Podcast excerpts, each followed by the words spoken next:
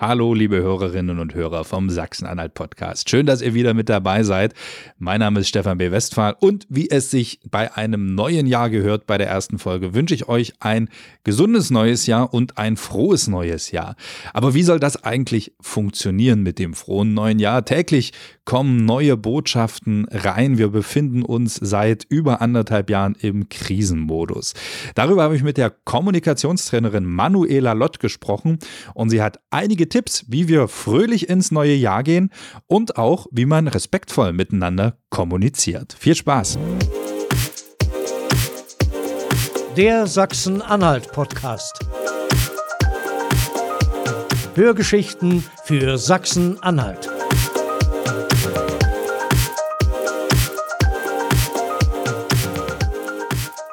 Hallo Manu.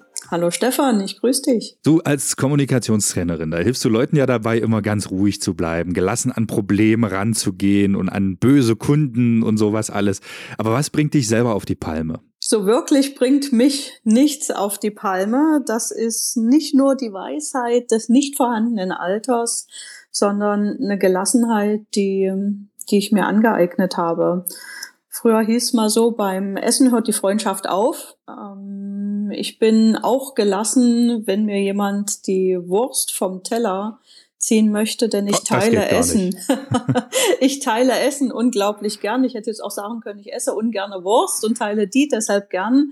Ich esse gerne Wurst und teile das, denn das, was geteilt wird, das ist ja bekanntlich doppelte Freude. Was mich in der Tat nicht so ganz relaxed sein lässt, wo also die Manu durchaus mal nicht nett sein kann.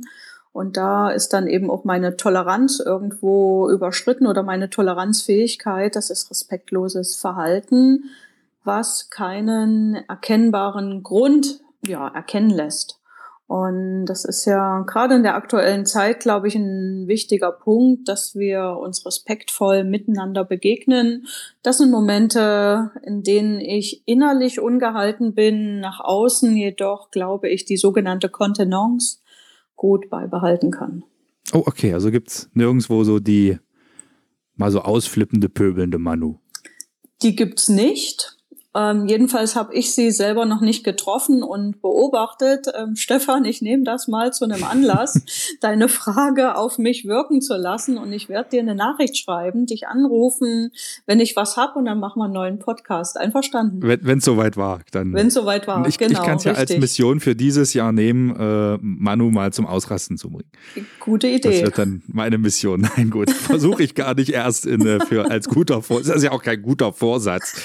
Äh, aber das, da sind wir ja mitten im Thema. Äh, wir wünschen uns jetzt alle ein gesundes neues Jahr, ein frohes neues Jahr.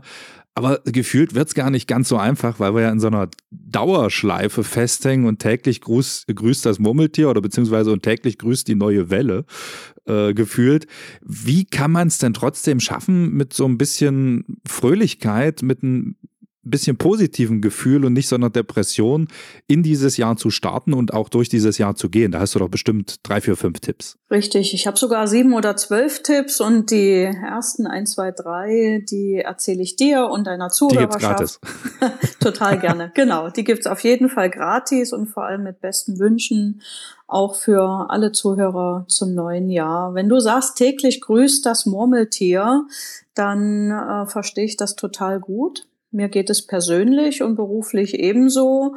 Und ich mag noch einen draufsetzen. Täglich grüßt das Faultier. Kennst du diese großen, wunderbar flauschigen, schönen Faultier-Plüschtiere, Stefan? Oh ja, so ich, ich, ich liebe, ich liebe Faultiere. Ich habe vorhin auf Instagram ein Video geliked von einem Baby-Faultier, was auf einen zugekrabbelt kommt. Und das hat mir das Herz erwärmt, wenn ich ehrlich bin.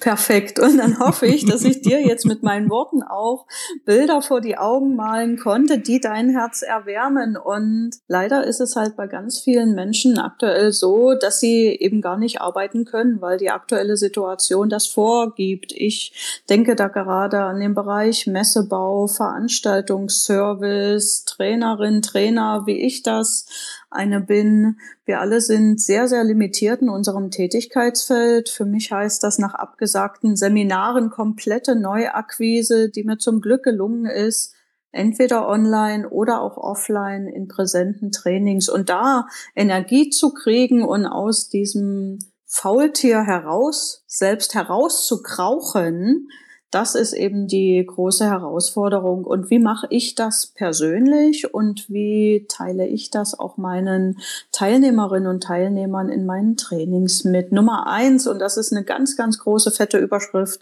auf jeden Fall, das machst du dann, wenn du eine Aufgabe hast. Wenn du eine Aufgabe hast und ein Ziel vor Augen hast, dann ist es tatsächlich so, dass sich nicht nur eine Fröhlichkeit, sondern auch eine Grund, Ermutigung und ein Grundelan auch ganz deutlich zeigt. Und dafür stehe ich mit meinem Namen, könnte ich sagen. Alles andere wäre Babynahrung. Eine liebe Freundin hat mir gestern geschrieben, als ich sie fragte, sag mal, wie geht's denn dir wirklich? Und dann schrieb sie zurück, sie ist pensioniert. Wenn ich arbeite, dann geht's mir gut. Das heißt, Menschen brauchen eine Beschäftigung wir Menschen sind, und das ist dann schon fast der Tipp Nummer zwei, wir Menschen sind sogenannte Sozialtiere.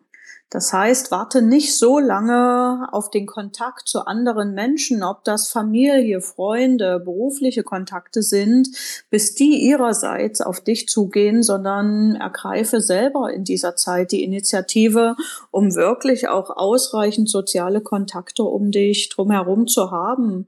Ich zum Beispiel treffe mich mit einer lieben Freundin zum neuen Jahr am See zum Grünkohlessen. Das ist safe, wir haben ausreichend Abstand zueinander und dann auch noch was Leckeres im Bauch. Und ich glaube, da wird es eine ganze Menge toller Begegnungen geben, die wir uns eben selber auch gestalten können.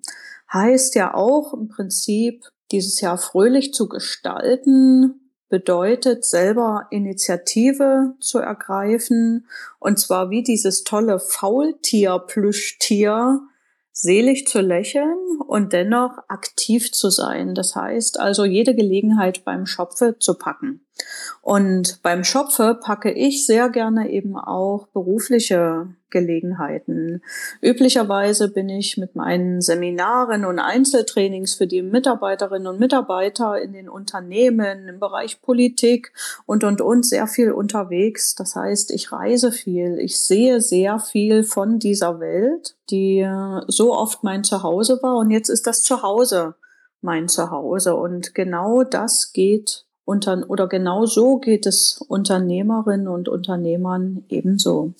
Will heißen, wenn ich aktuell in der Situation bin, nicht so in dieser Form oder auch gar nicht arbeiten zu können, dann versuche ich natürlich mein Jahr zu gestalten. Angefangen von dem ganz simplen, ich räume mal das Büro auf, sortiere meine Unterlagen, schaffe dort auch Freiraum für neue, vielleicht sogar ganz verrückte Gedanken, über die ich mich unternehmerisch nie habe getraut, wirklich nachzudenken.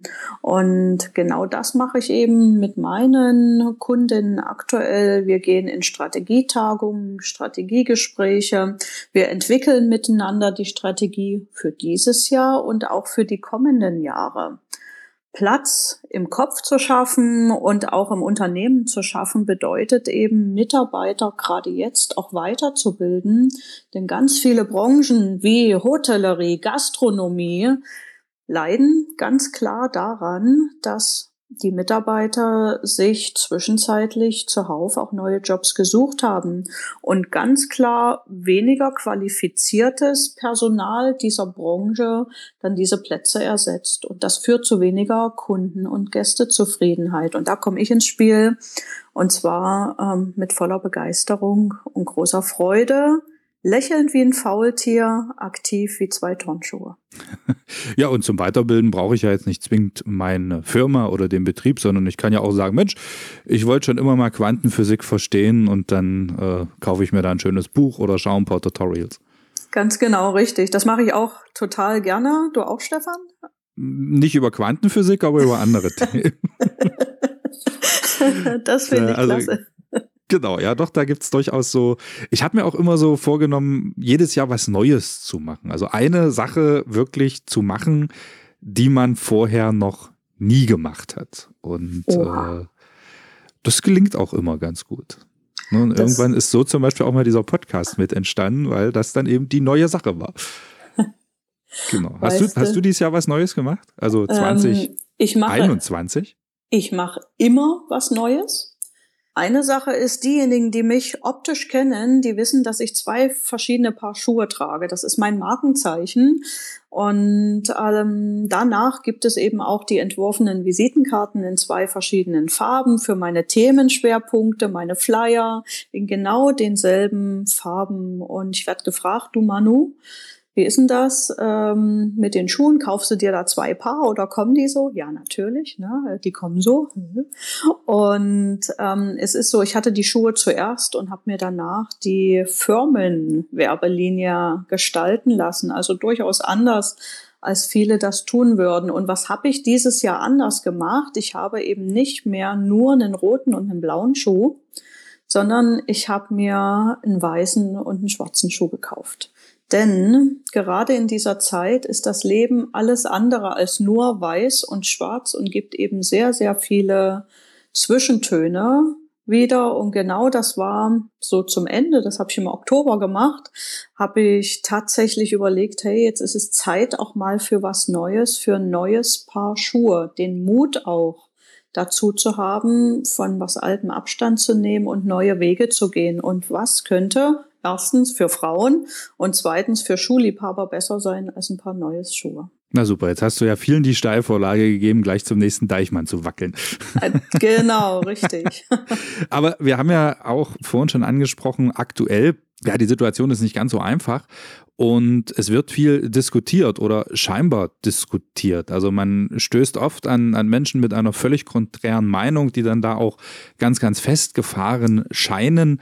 Was hast du denn da für Tipps, wie man aus solchen Sachen wieder rauskommt oder wie man auch solchen Gesprächen begegnen kann? Im Idealfall total gelassen.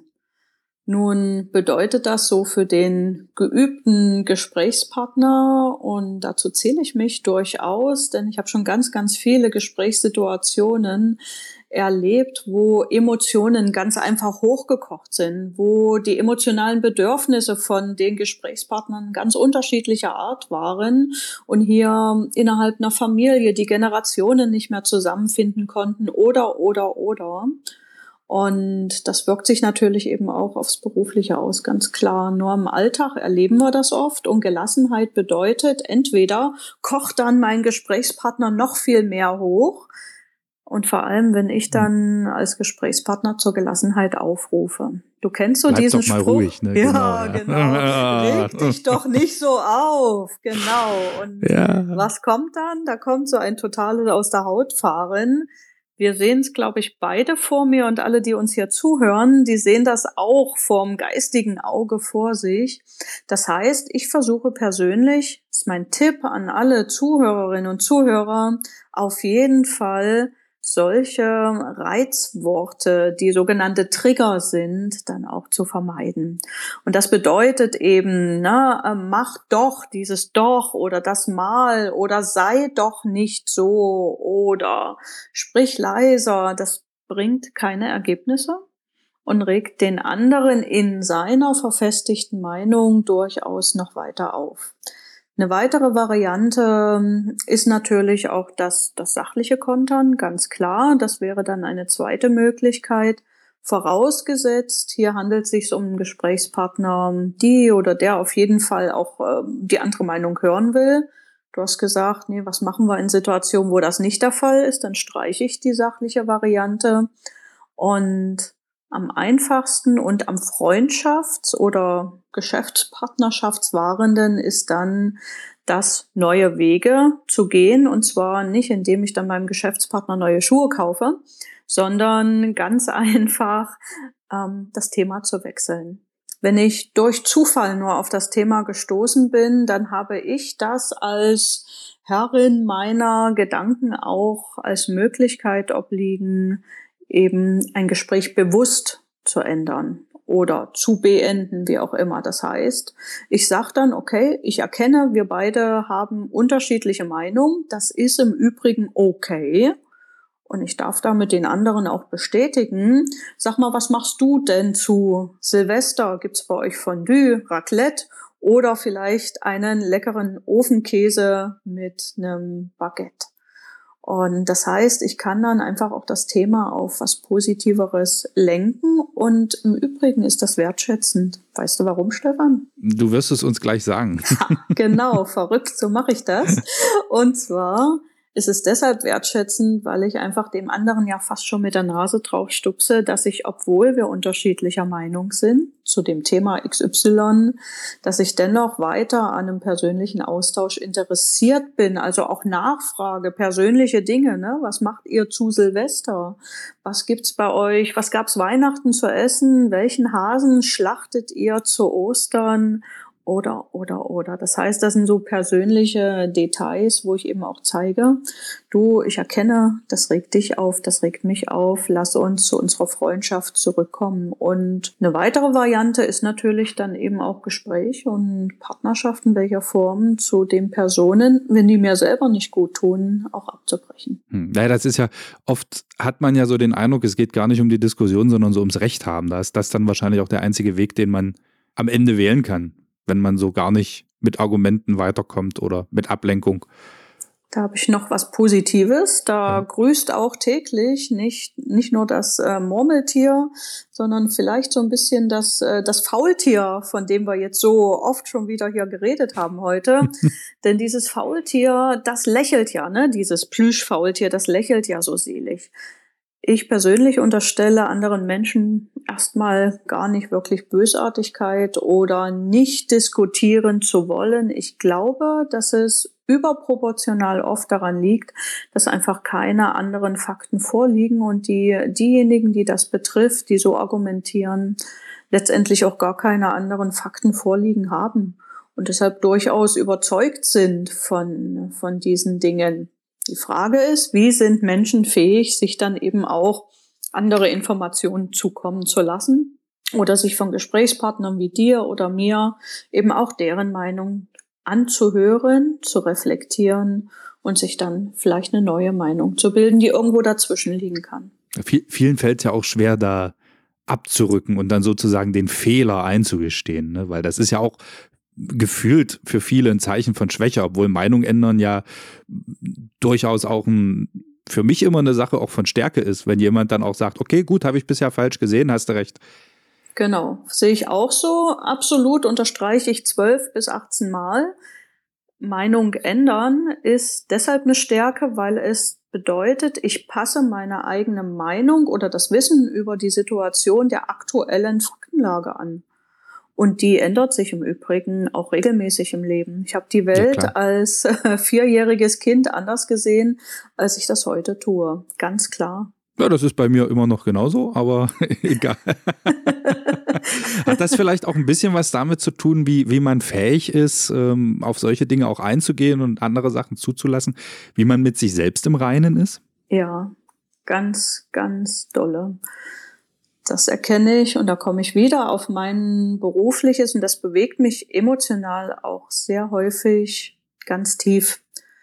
Die meisten Aktionen und Reaktionen von Menschen sind irgendwo begründet. Und das ist nicht zwingend die, die aktuelle Gesprächssituation, das aktuelle Gesprächsthema, viel, viel häufiger sind äh, solche Reaktionen durch Dinge, die in der Kindheit, in der frühen Kindheit, in der Ausbildung, in speziellen, vielleicht auch sehr bewegenden Erlebnissen in der Vergangenheit begründet.